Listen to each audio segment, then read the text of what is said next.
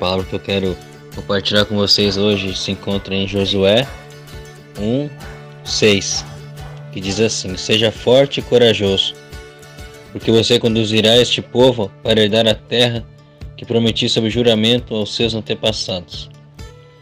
Somente seja forte e muito corajoso, tenha cuidado de obedecer a toda a lei que meu servo Moisés lhe ordenou.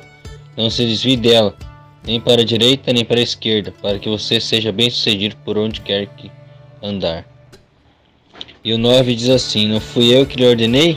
Seja forte e corajoso, não se apavore nem desanime, pois o Senhor, o seu Deus, estará com você por onde você andar.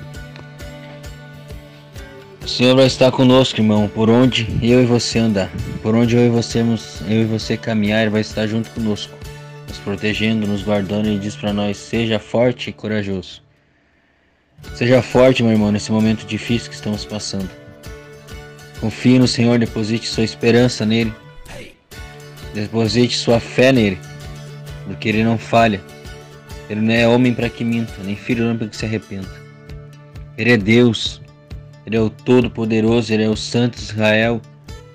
Ele é aquele que vai à nossa frente e nos dirige. É ele.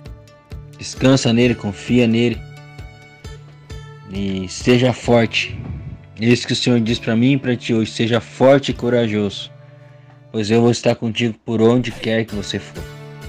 Onde você colocar a planta dos seus pés, eu estar contigo.